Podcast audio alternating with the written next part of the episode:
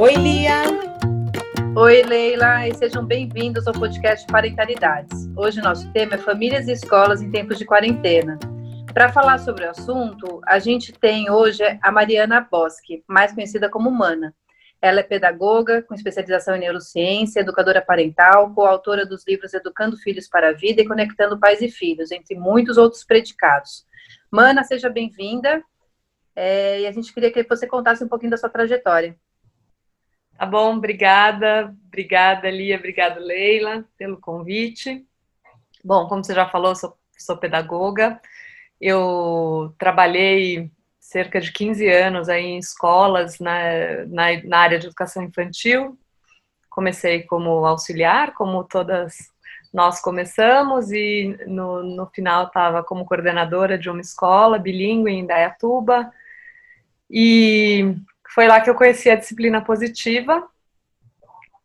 Comecei a, a estudar e a me aprofundar nisso para para minha própria comunidade, no caso ali a escola, para orientar os pais, para ajudar os professores com ferramentas é, positivas em sala de aula. E no fim acabei me encantando tanto com a com essa abordagem. E há dois anos e meio eu trabalho exclusivamente com, com isso, orientando pais e, e dando muita formação de professores também dentro dessa linha de respeito e empatia com as crianças.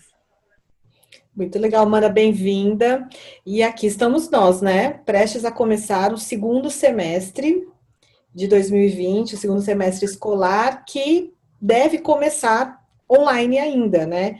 De um lado, a gente tem as famílias e as escolas mais apropriadas desse processo, entendendo o que funcionou, o que, que precisou ser alterado, né, para o bem tanto da escola quanto da família, principalmente das crianças. Mas aí é, a gente pode viver também uma situação de um recomeço desanimado, né? As aulas voltam, mas a escola ainda não pode ser aquela escola da lembrança dos nossos filhos, daquelas relações escolares tão valiosas, tão importantes para a vida deles, para a formação deles, né? Acho que a gente tinha, todo mundo tinha esperança lá no começo dessa pandemia, que agora em agosto as coisas poderiam já estar voltando para os seus eixos, né? Seus eixos ditos normais. Para os alunos, a aula online pode ter já saído do campo da novidade interessante. É, e aí agora é, é, isso, é mais do mesmo, né? Como que a gente pode motivar os nossos filhos e os nossos alunos, né? Tem muitos educadores ouvindo a gente nesse cenário. É uma pergunta pergunta complexa, né, Leila? Assim, é, essa questão da motivação é super importante porque é, a gente tem duas coisas que nos levam a aprender: necessidade e interesse. São os dois fatores que levam o ser humano a aprender alguma coisa nova, né? No caso, é, a escola em si, mesmo no modelo presencial, já estava carente de uma reformulação no currículo. Né? Essa, esse foco muito na, na, na informação já está um pouco defasado, um pouco, para não dizer muito, né? É, já está, assim, fora da realidade do século XXI né, o José Pacheco, que é um educador da Escola da Ponte, que fala, né, a gente tem uma escola do século XIX, com professores do século XX e alunos do século XXI. Sim. E aí, é, é, essa, esse modelo já não estava atendendo essa geração. Quando a gente vai para o online, usando a, a plataforma online apenas como um instrumento de entregar a mesma coisa que se entregava na sala de aula, isso fica mais complicado, porque já estava desinteressante lá na sala de aula. Aí eu venho para o online, onde eu não tenho interação. Eu perdi toda a graça da escola, né? Não tenho os meus amigos, porque eu fico no mudo. Eles devem estar inventando coisas incríveis para brincar entre si, né? Códigos, piscadinha. Deve ter muita coisa rolando no chat privado, né? Um manda mensagem só. Fico imaginando, porque a criatividade deles é supera né, a, a, a, o que a gente pode prever. Então, é, essa questão de como motivar, né, eu acho que a gente tem que partir para um, um. Nós pais, vou falar primeiro do lado dos pais. É, dá um pouco de espaço, talvez, para esses jovens ou para essas crianças, de uma certa é, de, de um olhar empático que a gente possa dizer para eles: eu sei que isso está difícil, a gente está todo mundo aprendendo junto e é, vamos decidir aí onde que a gente vai pôr a nossa energia. Porque é, é irreal, né? Assim, é, um, é jogar neles uma, uma expectativa de que eles vão dar conta de aprender sozinho tudo aquilo que eles tudo que eles faziam na escola em casa só assistindo um, um vídeo, né? Uhum. Por exemplo. E Sendo com pais trabalhando, né? Não, não conseguindo estar ali dando o apoio que às vezes é necessário dependendo da idade, é uma situação que é difícil para todo mundo mesmo. Ainda mais porque na, na maioria das escolas pouco se pratica a aprendizagem ativa. Eles são, eles são muito passivos na escola. Uhum. Eles são ouvintes. Uhum. Eles sentam lá e tem que ficar ouvindo né? Ele ah, pode fazer pergunta, às vezes tem um trabalho em grupo, alguma coisa assim, mas na verdade é, uma, é um modelo ainda que trata o aluno de uma forma muito pouco ativa. Estou falando de maneira genérica na maioria das escolas que a gente é, conhece o modelo que trabalha, que é a mesma que você frequentou, que é a mesma que a Lia frequentou, que é a mesma que eu frequentei, provavelmente. Sim. Né? Então, aí eles vão para casa e eles têm que ser ativos no processo de aprendizagem deles. Eles, têm, eles saíram de um lugar e estão entrando em outro sem ter tido nenhuma prática dessa habilidade. E aí vem um monte de, de, de, cobrança, vem um monte, né? Daí os pais querem que também precisam trabalhar, então querem que a escola coloque mais carga horária e que dê mais tarefa para mantê-los ocupados. Então eu acho que seria muito saudável para os pais que estiverem ouvindo pensar um pouco e falar assim: nossa, deixa eu aliviar um pouco. Não é no sentido de, de é, facilitar e não é assim, ah, é, é isso é muito difícil mesmo, né? Então, tá bom, não dá para fazer tudo. Qual, vamos escolher, aprender a fazer escolhas. É um ano que a gente está passando e que talvez eles aprendam outras habilidades nisso. Até a gente faz isso, né? Prioridades. Então, qual que é a prioridade? O que, que você. É, prioridade é passar de ano? Ah, é fazer. Tá bom. É, você vai ter que ser 10 em tudo? Não, ninguém é 10 em tudo na vida. Ninguém é 10 em tudo. Então, na escola, tudo bem se eu não for 10 em tudo? Tudo bem também, né? É, dá um desconto, digamos assim e, e tá junto. O que, que você precisa? Vamos dar mais esse caráter, em vez de um caráter de cobrança, um caráter de tô junto com você, vamos escolher junto? Tudo bem, eu fazia isso na faculdade, eu não fazia todos os trabalhos que eu já trabalhava, e eu fazia aquelas contas, aqui eu já passei, ali, ah, essa matéria não me interessa muito. A gente faz isso, então é uma habilidade também de, de escolha, de prioridade. Então, eu vejo dessa forma. E se quando o filho entender que o pai está junto e que ele entende o lado dele, ele tende até a colaborar mais. Porque ele fala, não, né, uma coisa é você trabalhar sob pressão e ter essa, o pai ali mandando, que isso espana, uhum. faz a pessoa ficar. É, eu não quero fazer, porque eu estou sendo mandado, ninguém gosta de ser mandado, né? E a outra fala assim: não, vamos junto, vamos superar isso junto, onde eu posso te ajudar? Qual, qual dessas matérias você dá conta sozinho? Vamos marcar todo dia, sei lá, 5 da tarde, é nosso horário, da gente olhar junto, o que, que você está precisando de ajuda, se eu conheço algum livro que pode te ajudar, a gente assiste algum vídeo junto. e eu vou ter que aprender junto com você, porque eu não lembro nada disso, para comprovar que o sistema é falho, porque se fosse bom a gente lembrava. Exato. É. E, e, aí tem outras, é, tem, é, enfim, tem, tem plataformas disponíveis com conhecimento, né? Quando a gente fala que, que a, a, escola precisava já se reinventar, né? Essa coisa tem vários modelos, tem tá, a sala de aula invertida, metodologias ativas, é, instrução diferenciada, tem um monte de, de novas metodologias que novas para nós, né? Porque uhum. já estão aí no mundo há um tempo.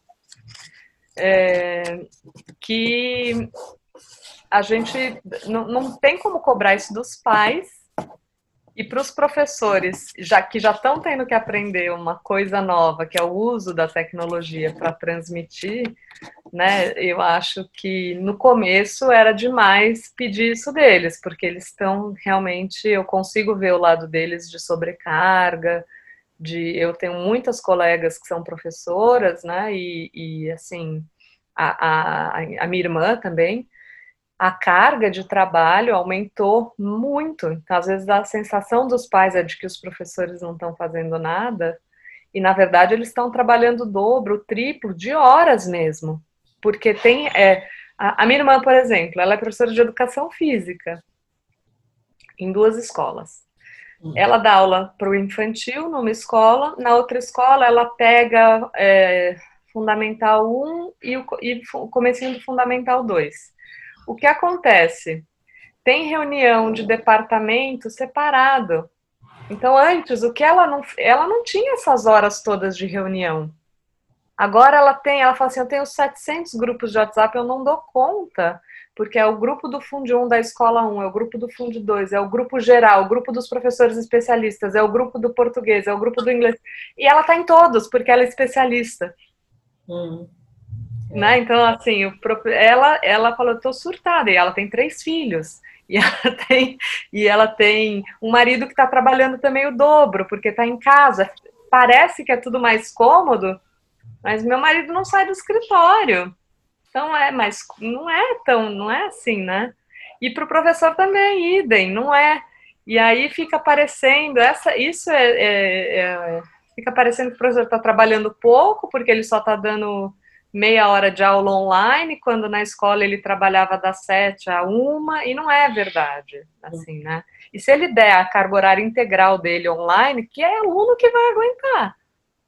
Ficar Nenhum. na frente do computador, sentado, para a gente é cansativo, né? Então, assim, uhum. uma criança que é sinestésica, que precisa se movimentar, que lá na escola ela tinha, né? A oportunidade de pelo menos falar assim, ah, eu vou no banheiro, dou uma espairecida, tem um intervalo, tem a troca de professores, tem uma aula de educação física no meio. Ela tinha um momento ali de... É respiro, troca, né? De respiro. É. Então, eu não, não respondi nessa pergunta, como motivar? Respondeu. A pergunta de um milhão de dólares. que eu podia estar realmente ganhando um milhão de dólares se eu tivesse essa resposta, assim. É, eu acho, e eu, eu já falei isso em algumas vezes em outras oportunidades que eu fui convidada para falar sobre esse tema, que a gente devia estar tá focando, professores e pais, nesse tempo, na conexão. É focar em, em, em estabelecer relações mais sólidas e, e respeitosas e, e empáticas de todos os lados, porque se o professor se conecta com esse aluno, mesmo que seja online, falar assim, usar o tempo de aula não para ficar dando conteúdo. Se ele quiser conteúdo, tem no YouTube. Ele acha alguma coisa relacionada ao tema. Não precisa o professor ficar inventando e gravando aula. Tem um monte de aula pronta, gente. O Khan Academy tem todas as aulas em português, de todas as aulas que você quiser, de todos os temas baseados no nosso currículo, na, BNC, né, né na BNCC, ali tem tudo. Agora, a conexão não. Se eu usasse esse tempo para discutir com eles, o que, que você está sentindo? Como está sendo a pandemia para vocês? O que, que vocês esperam da escola quando voltar? e, e perguntar para eles, né? Como, como vocês acham que a aula pode funcionar melhor? O que funcionaria para você? O tipo de avaliação, por exemplo, pode ser eles gravarem um vídeo, eles podem entrevistar um parente distante, fazer pesquisa. Tem outras, né, assim, é, pensar um pouquinho fora da caixa para engajar esse aluno de uma forma mais ativa e menos de ficar na frente do vídeo com o microfone desligado assistindo aula, porque ele pode fazer isso. Ele põe no YouTube em velocidade 2 de um cara que vai ter recursos lá, vai ter vídeo com recursos, com não sei o que, ele vai ele vai aproveitar melhor. E aí essa hora de aula fica uma hora de interagir com os amigos, de, de tirar dúvida, sei lá, eu, eu, eu pensaria nesse sentido aí para os professores. Para os pais é essa coisa de estar tá perto, dar uma aliviada, conectar e falar: você não precisa ser bom em tudo, onde eu posso te ajudar, vamos fazer junto. Essa aqui não quer fazer, tudo bem, ninguém vai morrer por causa disso. E para os professores, talvez inverter um pouco essa lógica, que o conteúdo tá aí, né? Tem podcast para quem gosta de ouvir, tem vídeo para quem gosta de assistir, tem texto para quem gosta de ler. Material não falta, né? Sim. E as crianças têm demonstrado essa necessidade de conexão, né? Eu percebo pelas aulas do, do meu filho, ele tem uma parte gravada e sempre duas aulas por dia, uma é, especializada, né? Ou artes, música, enfim, é, educação física, e a outra com a professora de sala mesmo. E é, há essa necessidade de todas as crianças de contar qualquer coisa de, né, de se conectar não só com, com, os, com a professora, mas com os amigos também. Porque às vezes fala assim, eu quero fazer, eu quero falar uma coisa, mas é pro fulano. Então ele quer complementar o que o amigo disse, aquela interação que teria dentro da sala. E o professor tá com, com essa abertura, né, de deixar isso acontecer, e também a escola é, é, falar com os professores, orientar os professores, deixem isso acontecer, isso é muito importante nesse momento. Você tem toda a razão, conexão, relações, é o que a gente tem que estar focado agora mesmo. E essas habilidades, né, que servem para a vida inteira. Então, é, a gente está passando por um período que, que é, a, mexe muito com as nossas emoções, né, e com, com a família toda, estando em casa o tempo todo, tendo que saber dividir espaço, tendo que saber dividir tempo, tendo que saber é, fazer, até fazer escolhas também, tá? Acho que é hora mais de, de ensinar sobre isso. E quantas coisas não dá para fazer de casa, de, de solidariedade mesmo, que essas crianças poderiam fazer tem aplicativo para tudo hoje nessa vida, né? Assim, tem aplicativo de rifa, tem, eles podem aprender a fazer, por exemplo, uma campanha para angariar fundos para alguma, sabe, para comunidade, para pessoa, é, pensar mais na, no, no, no real. Esse, esse conteúdo aí tão distante da gente, tão antiquado às vezes até, né? Também é, que a gente não consegue colocar em prática pensar em coisas mais, mais práticas nesse momento. De, de é, sei lá, de revisitar a sua história da família, de sair um pouco daquele. Do currículo, né? É, do, do, desse currículo tão fechado. Uhum. E pensar... é, coisas relacionadas ao momento, né? Não coisas descoladas do momento, né? Exato. Porque eu acho que isso faz diferença no engajamento das crianças menores, dos, dos maiores, enfim.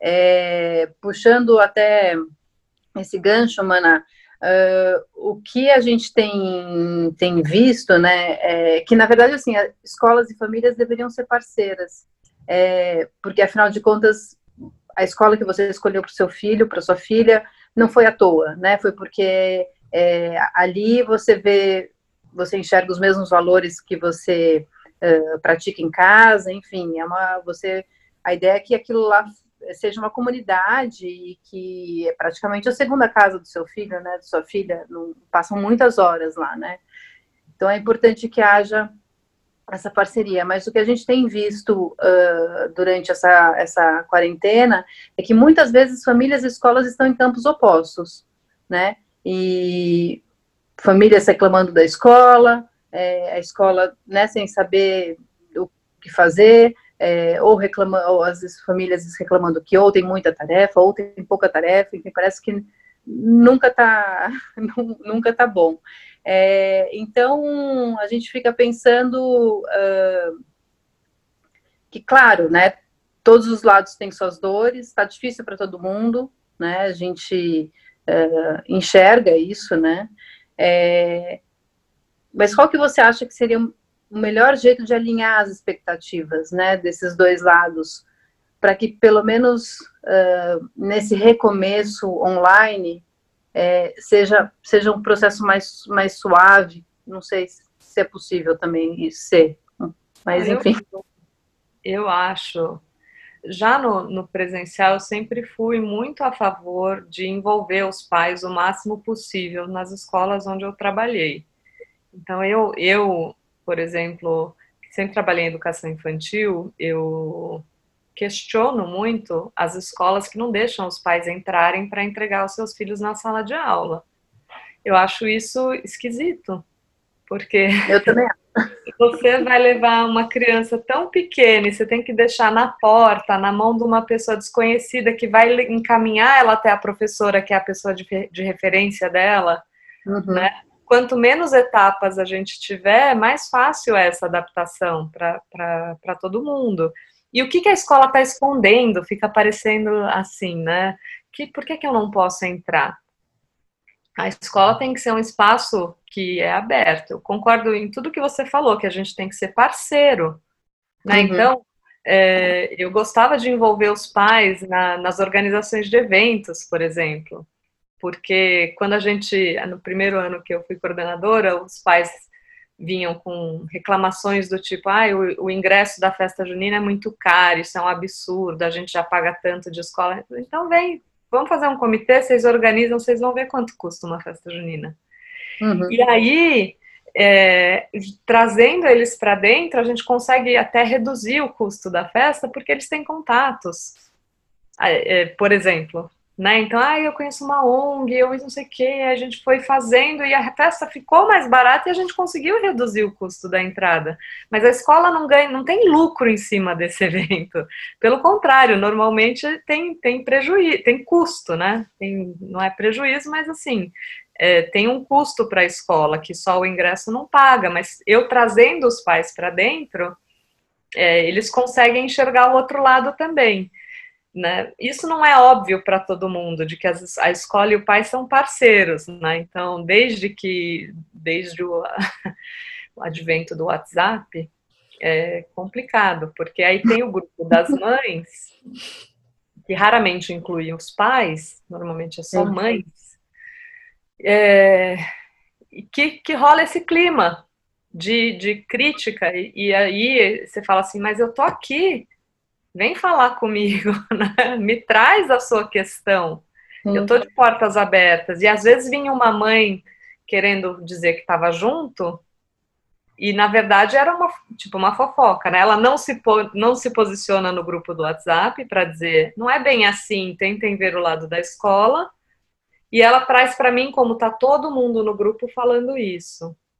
E aí você fala, tá todo mundo falando isso, então eu vou chamar uma reunião e dizer que você trouxe esse assunto à tona como pauta. Posso? Não, veja bem. Né? Esse todo mundo Também não é, não é assim, todo mundo. Não é todo mundo. Se você olhar bem no grupo, não é todo mundo, né? Então eu acho que assim, a, respondendo a sua pergunta, né? A escola ter a postura de acolher esses pais e de abrir. Eu participei de uma de uma de uma reunião com pais de uma escola que era um, um convite da coordenadora para que eu falasse para os pais sobre isso, como ajudar, como estar tá por perto sem pressionar e não sei o quê. Além de eles chamarem um profissional por semana para falar com eles, eles tinham sub, mini grupos de estudo então, olha, ai, os pais dos adolescentes estão com essa questão, aí fazia um mini grupo que se encontrava regularmente. É estar tá junto. É a escola mostrar também, dentro da comunidade da escola dos pais, vai ter pai especialista em coisas, vai ter psicólogo, vai ter gente que vai poder é, trazer, sei lá, conhecimento de mindfulness, vai ter gente que pode ajudar com ferramentas até de tecnologia, por exemplo. Então, quanto mais eu puder fazer da escola, esse, trazer para a escola esse senso de comunidade, Eu acho que menos essa sensação de que a gente está em lados opostos, né? Que para criança é muito ruim. Sim, que, sim. Assim, eles vão perceber o que disso? A minha mãe me obriga a fazer as coisas da escola, mas vive falando mal, porque eles ouvem tudo. Uhum. Né? Então, se você está reclamando com a amiga que a escola, que a escola não faz nada, porque é isso, que é aquilo, a escola é um lugar... A minha mãe não gosta da escola, por que, que eu tenho que gostar? A criança apropria até o discurso da mãe, né? Exatamente. Então, é, a gente tem que tomar muito cuidado, porque se aí por algum motivo a gente não está satisfeito, ou eu tenho que ser aberta e transparente com a escola e procurar, ou eu tenho que mudar de escola. Sim. Se eu não sinto segurança em quem está do outro lado, né? Se é uma possibilidade de mudar da escola, eu digo isso porque agora eu moro no interior e eu sei que tem algumas cidades que não tem opção, né? Assim, se só tem uma escola pública e se tem uma particular é uma, né? Então cidades muito pequenas. Então assim, se você é, realmente vem de um contexto em que você tem abundâncias de, de escolas de opção, como é São Paulo, como são as grandes cidades, muda de escola. Se não, cara, você tem que ir lá e conversar. Você tem que. Esse diálogo tem que estar. Tá, e as escolas têm que estar tá de, de braço aberto para receber, né? Eu acho que é uma comunidade, isso é comunidade. Todo mundo participa. Tem decisões uhum. que são do especialista. Aí que está o engano. A escola, às vezes, deixa o pai decidir coisa que não devia estar tá decidindo. Por ah. exemplo, quanto de tarefa a gente vai dar na pandemia? Ai, os pais estão reclamando, ai, os pais estão cobrando. Mas quem é o especialista e vai falar, olha, eu sei, eu entendo, só que agora nesse cenário isso vai sobrecarregar o seu filho, ele vai ficar estressado, ele vai, né, o especialista tinha que bater mais o pé em algumas coisas. Também entendo o lado das escolas particulares que estão perdendo aluno, então tem que agradar o pai, tem que ceder daqui, ceder dali. Mas é complexo. É, complexo. É, eu acho que nada melhor do que um, um é, eu acho que deveria partir da escola abrir esse canal de comunicação, inclusive para os alunos. O que está funcionando? O que não está funcionando? Como você gostaria que fosse? Não estou dizendo que eu vou poder acatar todas as sugestões, mas isso vai me trazer luz para coisas que talvez agrade um número maior de pessoas. E por que, que a aula tem que ser a mesma para todo mundo, ainda mais na pandemia? Por que, que eu não posso deixar que o aluno, já que ele tá, tem, tem, que ser independente, ele, que ele busque a melhor forma de aprender? Que nem eu falei, se ele, é, se ele quer ouvir um podcast, às vezes ele é fluente em inglês, imagina o tanto de coisa que ele não pode ouvir de outras fontes. Depois ele me comprova que ele aprendeu aquele conteúdo, gravando um vídeo, gravando um áudio, fazendo um texto, é, botando em prática, pensando num, sei lá, né? É, tem mil, mil maneiras de fazer, principalmente com os maiores, que já uhum. têm uma certa autonomia, uma consciência da forma que eles aprendem melhor. E dá para até para fazer trabalho em grupo nesse sentido, né? O que a gente está fazendo aqui é um trabalho em grupo. Eles podem criar um podcast, uma, imagina se não. Para os próprios colegas, cada um entrevista um amigo. Tem tanta coisa que dá para. Tirar proveito, né? Já é. que estamos inseridos nesse nesse momento em que a tecnologia é, é, é meio, né, para que é, para que as coisas aconteçam, tirar proveito dela, né, também. E eles são tão mais instruídos nisso do que a gente, ah. que se eles tiverem a oportunidade de falar, um vai fazer um blog, outro vai fazer um podcast, o outro vai fazer um canal do YouTube, o outro vai... eles vão fazer assim, ó, Assim, e animados, né? vão ganhar dinheiro com isso.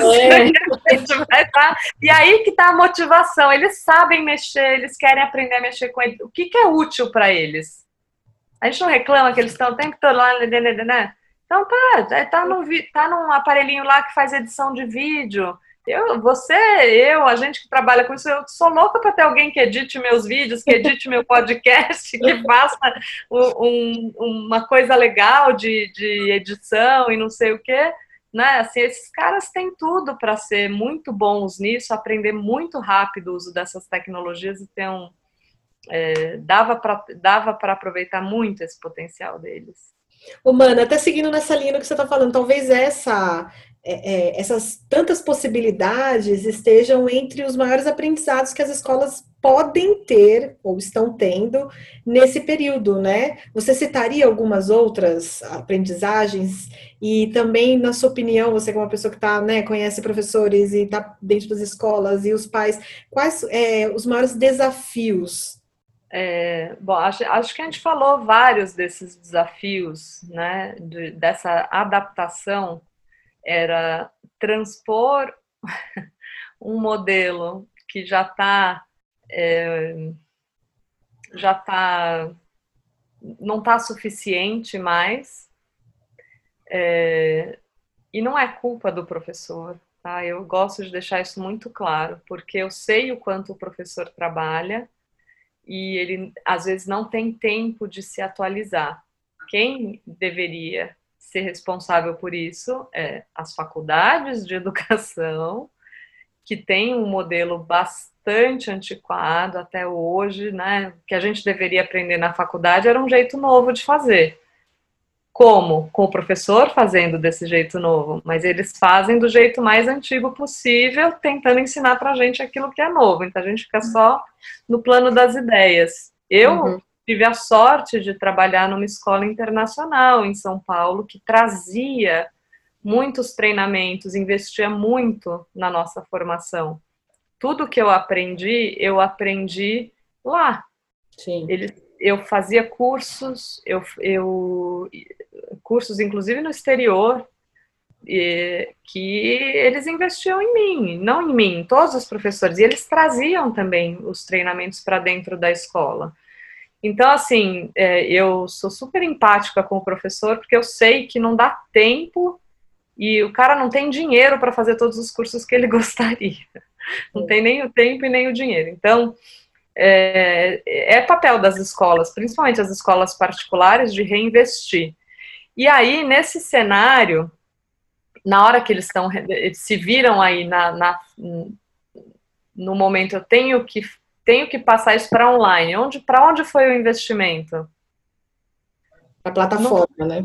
Exato para dar conta de né, acesso a milhares de alunos. O professor está tendo que se virar sozinho, de editar os seus próprios vídeos. São poucas as escolas que editam o vídeo para o professor. É, a, a, o professor grava, ele edita e ele tem que mandar até o dia tal para a coordenadora olhar para ver se não se isso e, e, outra, olha a invasão, o cara que está acostumado a ter o reino dele lá, né? Ele fecha a porta e faz o que ele bem entende, que é que eu não acho certo essa prática também. Eu acho que as escolas tinham que ter um, um costume de ter as portas mais abertas, né? Eu posso entrar a hora que eu quiser com um visitante, eu como coordenadora para assistir uma aula, e ninguém tem nada para me esconder, mas não é o que acontece ele fecha a porta e aquele é o reino dele. Que quando que você teve a oportunidade de assistir um professor do seu filho em ação? O quanto isso pode ser intim, intimidador para uma pessoa que talvez seja mais tímida, que está no começo da carreira dela, que, que morre de vergonha de fazer reunião de pais e agora ela sabe que ela está dando aula e o pai está ali do lado. Será que eu errei alguma coisa? Será que eu falei alguma coisa errada? Será que ele, o que será que ele está esperando de mim? Não é só ele, são 20 pais. Eu acho que esse é um desafio grande para o professor, que é ter a sua, a sua, o seu trabalho tão exposto e sujeito a tantas críticas. E eu sei de professores que foram demitidos, eu sei de professores que é, que foram duramente criticados, sem, assim, sem a gente. Imagina uma, uma senhora que estava perto de se aposentar, que é professora, e de repente nunca, nunca na vida ligou, um, fez uma videoconferência com ninguém. E aí ela. É, quanto isso já é desafiador para ela, ela não sabe que botão ela tem que apertar para silenciar os alunos, ela não sabe não, ela tá tendo que pedir ajuda para o neto, para o filho, e ninguém pode visitar ela porque ela é idosa, sei lá, tô pensando no pior dos cenários. Então, assim, acho que esse desafio do professor é, é real e, e, enfim, que, qual que era a outra pergunta? Falei demais aqui. Imagina! As, as, as, aprendizagens, né? Que a escola e a relação mesmo, escola, mas eu acho que isso você já falou da relação entre, entre os pais e a escola, que tomam aí uma nova, uma nova dimensão né, nessa pandemia, mas das aprendizagens que a escola também pode tirar desse, desse momento todo, de tudo que tem acontecido. Uhum. É, eu volto a falar nessa, nessa questão de olhar para novas metodologias. Então, de repente, agora sabendo que a gente vai viver mais um semestre, provavelmente dentro, né, esse primeir, esses primeiros meses foram assim para é, colocar o barco em movimento, digamos assim. Né? Eu tô, não sei o que fazer, ah, tá bom, ouvi falar do Zoom, ah, eu ouvi falar que tem isso, ouvi falar dessa plataforma, ouvi falar, gente, ah, desculpa, cada um já agora tá todo mundo já sabe mais ou menos o caminho. Agora talvez pensar, mas será que dá para fazer ainda diferente?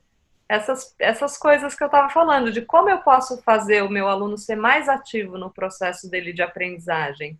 Será que tem alguém falando aí de metodologias ativas para aprendizagem online? Eu sei que tem. Tem gente falando disso né? Como que, onde que eu posso investir agora, sabendo que isso é a, é a nossa realidade agora, para para engajar mais os meus alunos, sair um pouco desse sistema tão unilateral, né? O professor fala e o aluno é passivo. Deixa eu, deixa eu ver se tem um jeito de eu fazer diferente. Porque tem, gente. Dá para ser, dá para ser muito criativo mesmo eu, eu dei várias ideias aqui, é, e em pouquíssimo tempo, se a gente parar para pensar junto, fazer um brainstorming, a gente consegue é, fazer, aprender com gente que já está fazendo. E gente que já está fazendo. Tem várias pessoas com quem a gente pode aprender que já mudaram as suas práticas, né? Porque aí, quando voltar, o aluno também volta. Será que ele vai conseguir dar conta do modelo antigo? A gente tem que se fazer essa é, pergunta. Uma boa é pergunta, né? É. Ô, Mana, é, falando um pouquinho sobre como as coisas estão em casa, né? É, como foi e como provavelmente continuará sendo, a gente, como pai e mãe, é, a gente não tem que se colocar no lugar de professor dos nossos filhos, né?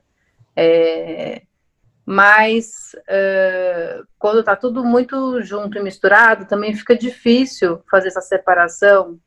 E aí a gente está, de repente, tem um filho, uma filha que tem dúvidas, que tem dificuldades. Como é que a gente lida com, com essas crianças em casa?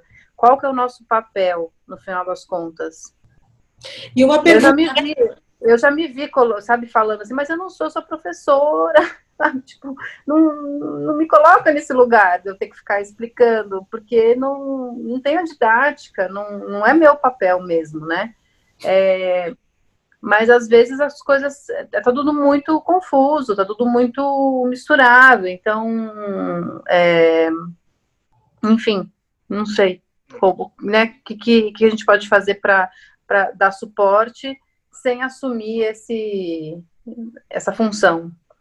E até complementando, Mana, a pergunta da Lia, que é muito, muito interessante, porque é a dúvida de muita gente. Deixa o filho mandar a resposta errada para a professora? Ah, vou responder a sua, que é mais fácil. Depois eu respondo da Lia. A sua é um sonoro sim. sim, porque o erro faz parte do processo.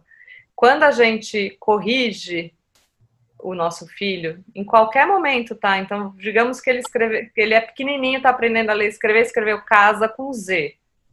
E você fala, não é com Z, filho, é com S.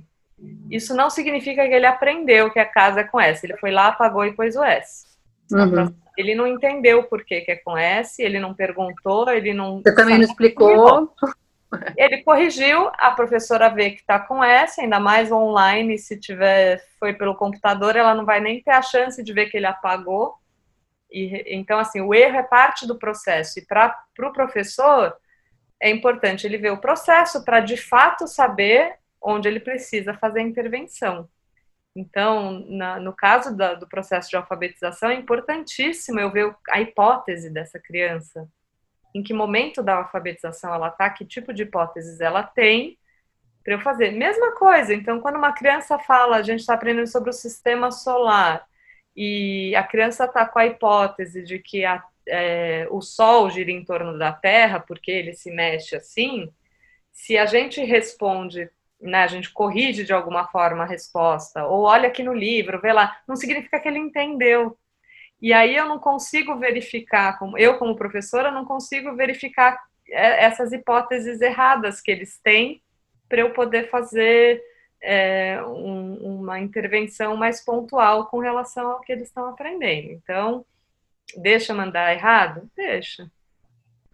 Acho que isso tira um peso das costas de muitos pais que estão nesse, nessa questão da que a Lia trouxe, né? Eu não sou professora, mas eu tenho que dar um apoio, o que, que eu faço? É. Mas essa dúvida já existia na lição de casa, né? Exatamente. É, ela não é nova, porque, enfim, é isso. Você tá, se você está perto na lição de casa, se você tem como acompanhar e etc., e você vê que está errado, você intervém, não intervém? Então, assim, essa dúvida surge já há muito tempo, né? Mesmo no, na, na relação presencial. Que, é, mas o EAD, vamos chamar de EAD, né? É, ele potencializou isso. Sim, Porque a gente, sim. a gente ficou muito perdido no nosso papel, né? No primeiro tá. momento, e até agora, enfim. É.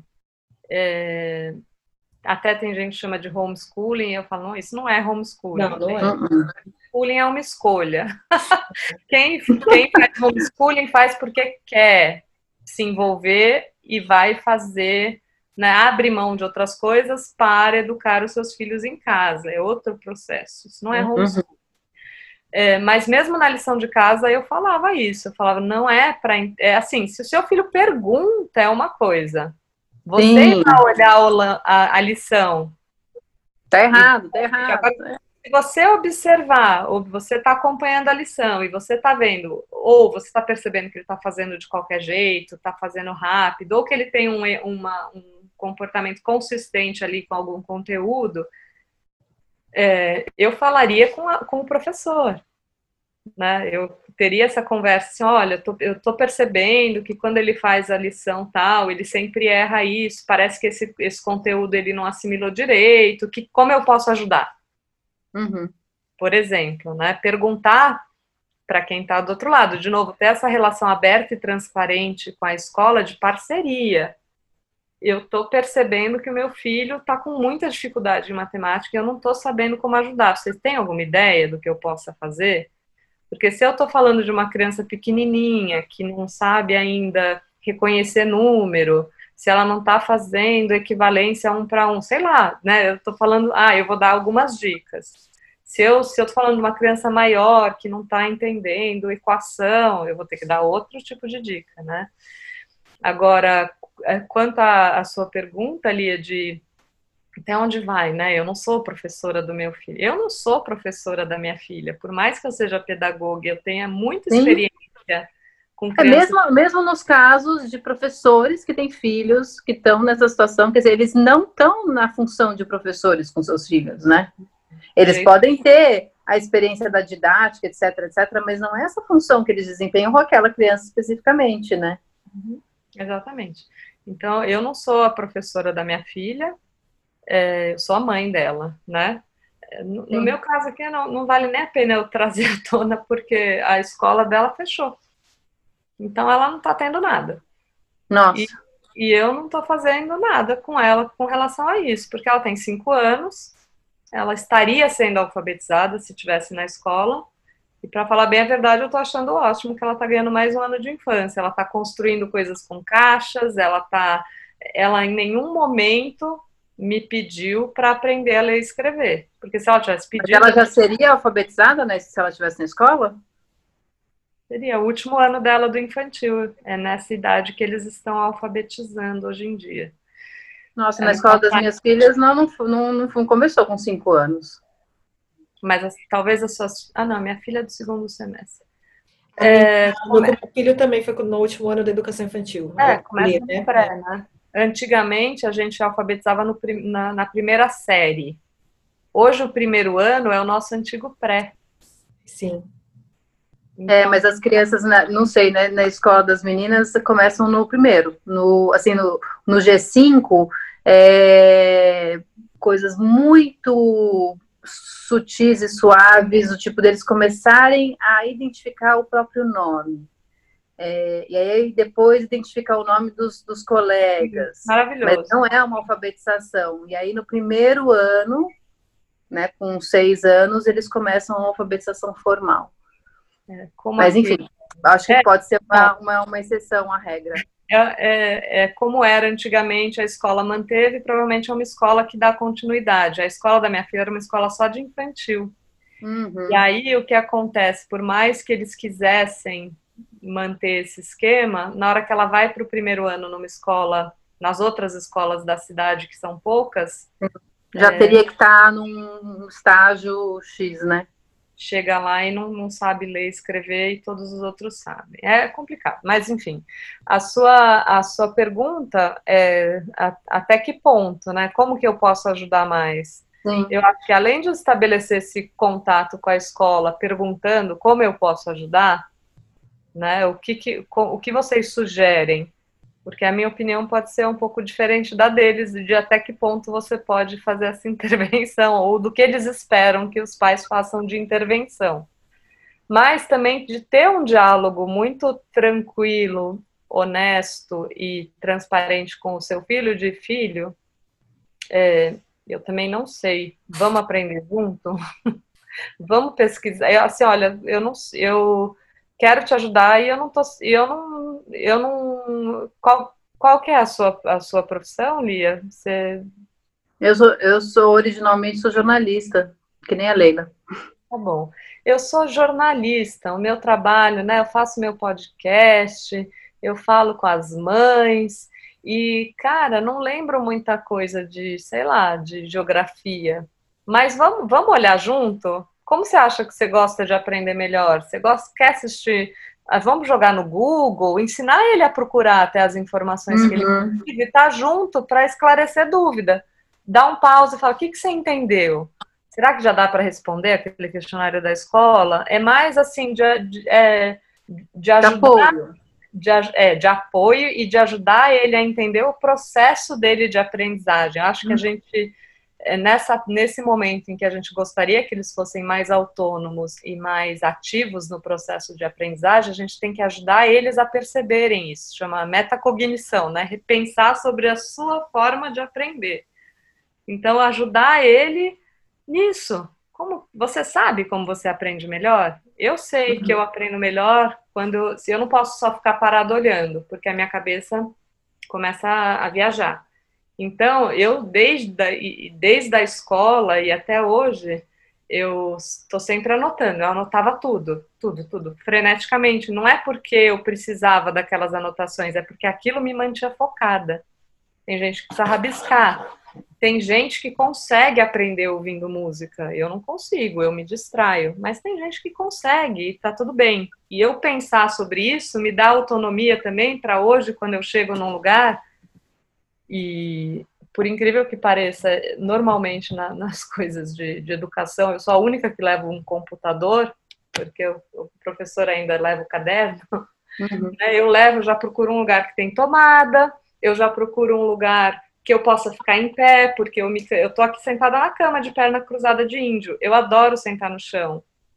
Então eu sei que eu fico mais confortável sentada no chão de perna de índio cruzada.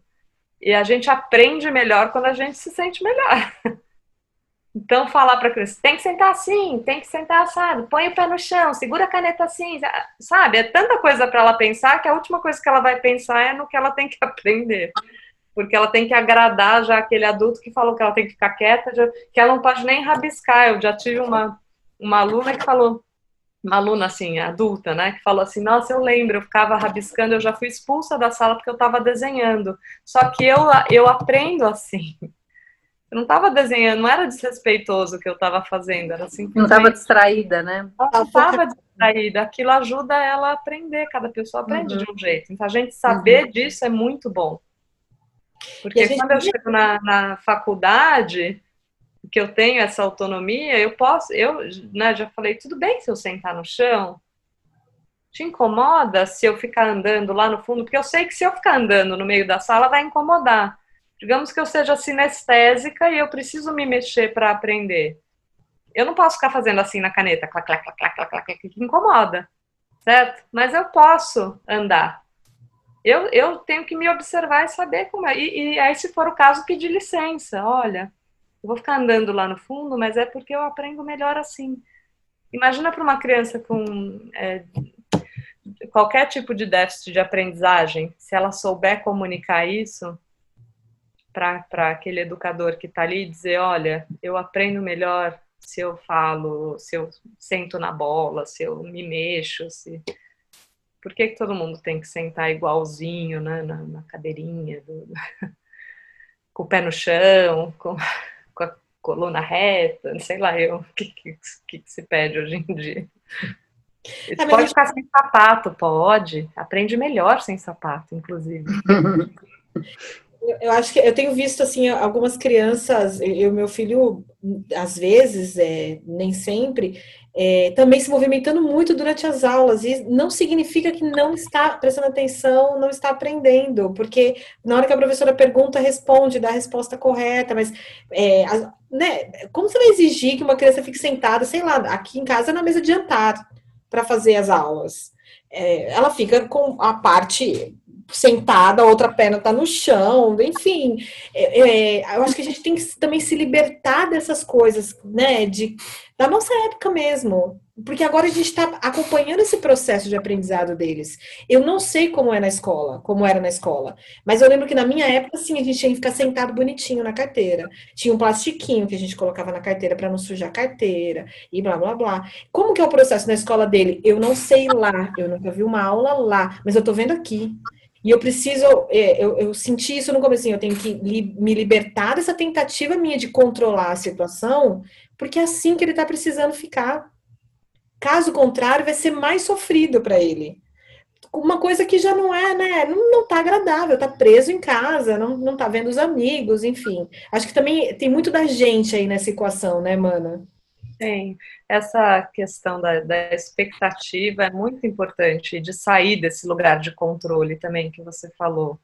Né? Isso, é, isso tem muito a ver com a disciplina positiva, a gente se colocar num lugar de, de parceiro. Não é que eu tenho que ser amigo do meu filho, não é isso. Uhum. Né? A gente continua tendo um papel como educador, como pai e mãe, tem uma hierarquia, sim, tem coisas que a gente que decide, sim, mas a gente pode ser mais flexível, a gente pode olhar para o outro entender a necessidade dele e ver até onde isso fere aquele, aquele meu, o que eu digo que é o meu não, né? Isso não pode, tem que ser assim, tá vindo da onde? Tem que ser assim mesmo ou me disseram que tem que ser assim? O que aconteceria se fosse diferente? Como isso me atrapalha? Ou como isso ajuda ele? Mais do que me atrapalha. É nesse sentido de eu, de eu poder. É, então, uma sala onde há muito. Uma sala de aula onde tem muito controle não significa que há muita aprendizagem. Significa que há ordem. Sim. E ordem não significa necessariamente aprendizagem. Muito provavelmente não. Porque, como eu disse, eu mesma, se eu ficar quietinha, se eu não puder anotar, eu não vou aprender nada. Porque eu não aprendo só ouvindo.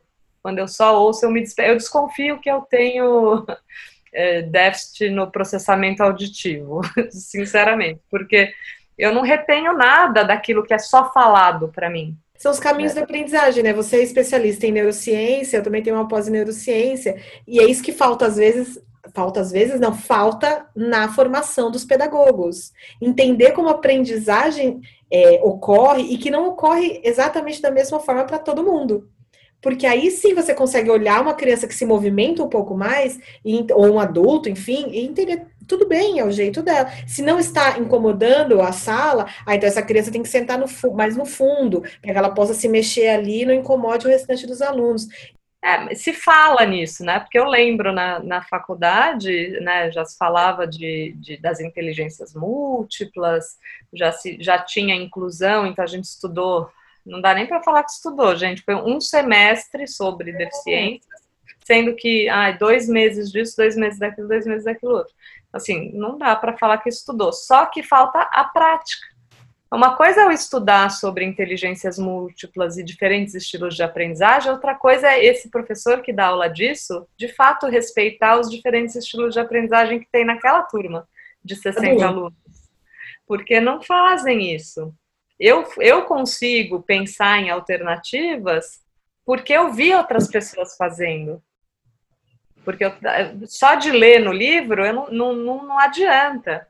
Você concorda? Então, quando aquele treinador que veio me ensinar metodologias ativas, ele usa a metodologia ativa para me ensinar, eu falo, nossa, acho que isso vai funcionar na minha sala. Eu posso fazer isso. É, é, até online, eu fiz um curso online sobre a, a Escola da Ponte, e mesmo num curso online, ele conseguiu aplicar determinadas metodologias de forma que a gente tivesse uma participação ativa no processo de aprendizagem, é, mesmo sendo um grupo muito heterogêneo. Sabe que na escola da ponte não se divide as crianças por idade, né? eles não acreditam nisso, cada é, é um questionamento até, né? Porque não garante uma homogeneidade só porque você põe todas as crianças de 5 anos na mesma turma. Porque tem a de 5 anos que nasceu em janeiro e a que nasceu em dezembro. Na verdade, elas têm um ano de diferença igual. Elas só têm 5 anos por, pouquíssimo tempo que elas têm aquele, né? Uhum. E mesmo que tivessem todas nascido no mesmo dia, na mesma hora, elas seriam diferentes e teriam habilidades diferentes e teriam necessidades diferentes. Então, não é isso que vai ajudar a deixar a coisa mais homogênea. Então, é, quanto mais a gente souber respeitar as necessidades individuais de cada um, como mãe ou como professor, e tiver uma, um diálogo mais transparente, mais aberto, mais acolhedor, acho que a gente consegue. A, a criança percebe, ela está esperando aquele controle, né? E às vezes a gente controla tanto que ela fica achando que a lição de casa é responsabilidade nossa. Por que, que você não fez a lição de casa? Minha mãe não me lembrou. né? Ah, não, a, a, a minha mãe não trouxe o trabalho, minha mãe não pôs o estojo na minha mala. Então, é, a gente fica parecendo que, que é a gente, a gente assume esse papel, né? Então tem que, é. tem que ir soltando devagarzinho, né? Do dia para a noite que você vai largar tudo na mão da criança a Mariana falou, não, nós vai ensinar junto, faz junto, fala, eu volto daqui a pouquinho, onde eu posso te ajudar, né, é, eu confio em você, que se você precisar de mim, eu tô ali, é essas coisas, esse tipo de, de, de suporte, mais de... E perguntar para eles, eu acho que eles talvez começarem a pensar, falar, ó, é o que tem para hoje, a gente vai ficar mais seis meses online, que professor que faz uma aula legal? O que, que você gosta? Vamos esquecer o conteúdo, porque, claro, alguns conteúdos são mais interessantes do que outros, né? E são mais legais. Mas é, por que, que você gosta mais da aula desse do que da aula daquele? O que, que poderia funcionar? De que jeito? Tem escola que eu sei que faz pequenos grupos, em vez de fazer aula com todo mundo, junta grupos menores, que tem uma interação maior. É, só que aí também a carga horária de aula, videoaula fica menor, porque esse professor tem que dar conta de todos os alunos em pequenos blocos. Então tem. É, eles podem, e quando eles participam dessa decisão, a, a chance é de que eles colaborem mais, porque, sei lá, nossa, eu que escolhi fazer desse jeito, né? E também se sintam à vontade para dizer, não está funcionando, professor, e se a gente tentasse desse outro jeito? Porque ninguém sabe, esse caminho é novo para todo mundo. Então, acho que os maiores interessados são os próprios alunos, né? E às vezes acho que a gente peca, nós adultos, a gente está sempre falando das mães e dos professores e a gente esquece de perguntar para eles. A mãe quer que ele tenha a mesma carga horária, porque está pagando, porque precisa trabalhar e eles precisam ficar ocupados. É, e, e eles, né? É, na verdade, é isso que é, na verdade, o protagonismo, dar o protagonismo para a criança no seu processo de aprendizagem. Não tem nada a ver com deixar ele mandar em você. Tem gente que critica o protagonismo, falando, ah, essa história de criança tem que ser protagonista, quem manda Mas porque confunde, né? Não é confunde é o termo, né? Protagonismo uhum. é a gente olhar para ele e tentar perceber o que ele precisa, que cada pessoa é uma. Então, o que funciona com uma criança não funciona com a outra necessariamente. Né? Uhum. Né? Então, eu, eu colocar ele como. Se, eu, se ele é meu protagonista mesmo, eu pergunto: como você aprende melhor? Que, qual, qual das minhas aulas foi a que você mais gostou? Por que, que você gostou? O que funcionou? O que não funcionou? Quanto tempo você acha que tem que ser a aula? Quanto tempo você acha que tem que ser o intervalo? Vamos ouvir. Ouvir, ajudar a fazer eles a pensarem sobre isso, porque é muito. E aí a gente está rompendo com um ciclo que é muito forte, cultural, aqui no Brasil especialmente, que é da crítica vazia, né? Eu reclamo, reclamo, reclamo e eu não apresento soluções. Uhum. Ah, essa aula é muito chata. Ah, esse professor. Ai, porque é o computador. E nunca tá bom. Eu falo, não, calma. Tô te ouvindo. O que você sugere? Ah, não, não sei. Você que é o professor, você que tem que saber. Não, mas você que é o aluno. Eu quero, eu quero. Como é que você gostaria que fosse, né? Como você gostaria que fosse? Se você tivesse uma varinha uhum. mágica que você pudesse fazer de qualquer jeito. Ah, eu queria que fosse de um minuto. Tá, e como você acha que você pode aprender qualquer coisa em um minuto? Aí a gente vai questionando. Sim. Para falar assim, tá, essa ideia que você deu seria maravilhoso. Também quero a pílula do conhecimento, né? Um minuto. Mas, e, e de verdade, como isso funcionaria? Você tem alguma ideia? Porque é daí que vem as ideias, as grandes ideias, né? Desses questionamentos de ideia, de criação e tal. Então, é, reclamar todo mundo sabe. Uhum. Então me fala, tá bom, o que, que você está pensando? E isso para as mães também funciona, né? Porque a gente reclama o tempo todo, eles reclamam, a gente reclama, então para e fala, tá bom. Não tá bom para você, não tá bom para mim. Como a gente gostaria que fosse? Deixa eu ouvir o seu lado, eu vou falar o meu e vamos chegar num, num caminho do meio aí que pode funcionar. Porque Sim. a gente não viveu isso, né, com, com as nossas mães, então é difícil fazer também. E ninguém passou por uma pandemia na infância, então também é difícil se colocar no lugar deles e tentar entender o que eles estão passando. É, é, por isso que acho que a gente tem que conversar muito mesmo. Que bom que a gente tem esses espaços, né? Pra... É.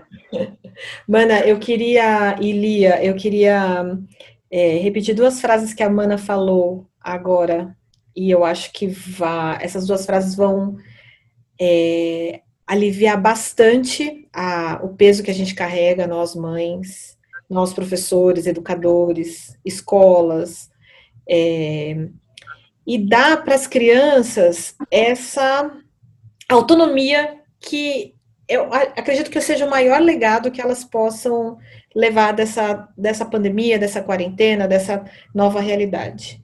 Estou te ouvindo. O que você sugere? Mana, queria te agradecer demais. Foi uma conversa incrível. Adoro falar de educação. Acho que, né, Lia, é, sanou muitas dúvidas de mães e pais e professores, educadores. E eu te convido para voltar em breve, Mana. Foi, foi incrível mesmo. Muito obrigada. Ah, obrigada a vocês. Eu também adoro falar sobre isso.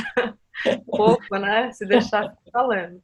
Mas eu adorei o convite, é sempre bom. Cada vez que a gente fala, vem ideias novas, vem, né? Também a gente vai se apropriando mais do que a gente está vivendo até, né? Então, Sim. claro, aceito o convite, posso voltar a qualquer momento. obrigada. Obrigada, obrigada, Mana, por ter aceitado o nosso convite. E, de fato, eu acho que essa conversa vai é, vai aliviar, vai, enfim, é, me deu alguns insights aqui, porque eu, é, enfim, tenho, tenho dois, dois modelos de, de, tenho filhas de 9 e 11, e tenho uma super autônoma, e outra um pouco mais de, que, que demanda, né, de uh, preciso de ajuda, preciso de ajuda, preciso de ajuda, preciso de ajuda, e aí, é, às vezes, é, é, difícil você saber como, como lidar, né? Com que tipo de ajuda que você dá, até onde você vai, né? E, e às vezes você não tá com esse tempo também de... Né? Tem a, a cozinha para limpar, o quintal para varrer, a roupa para lavar. Então, às vezes a coisa fica um pouco intensa, né? E, enfim, então acho que deu uns... Uh, obrigada, que acho que deu uns insights aqui que vão fazer talvez esse, esse começo, esse recomeço um pouco mais leve. Ah, que bom. Fico feliz de ter te ajudado também pessoalmente. Um bom retorno às aulas para todo mundo, para você, Mana, Lia, para todo mundo que está nos ouvindo e bora lá.